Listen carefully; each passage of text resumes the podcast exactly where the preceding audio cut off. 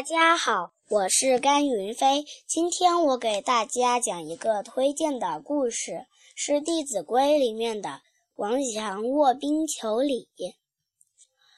亲爱我，孝何难；亲恶我，孝方贤。译文：父母爱护我们，我们孝敬父母又是有什么困难的呢？父母嫌弃我们，我们还是孝敬他们，这才是最可贵的。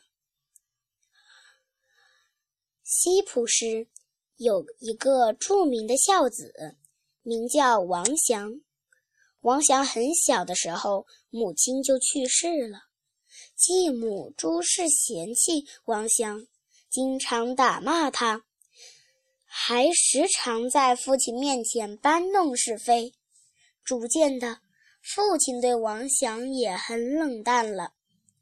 对此，王祥毫无怨言，一如既往的孝顺父母和父亲和继母。一年冬天，继母生病了，在床上一躺就是半个月。父亲又在外面干活，王祥便承担了所有的家庭、所有的家务。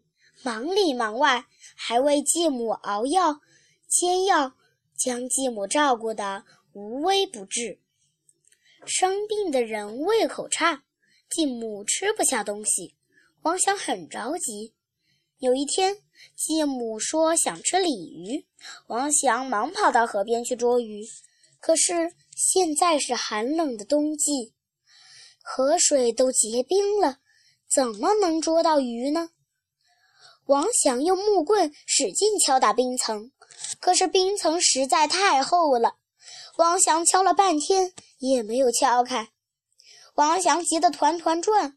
突然，他想到冰遇热就会融化，欣喜地说：“也许我的体温会使冰块融化。”于是脱下衣服，赤裸着上身躺在冰上，刺骨的。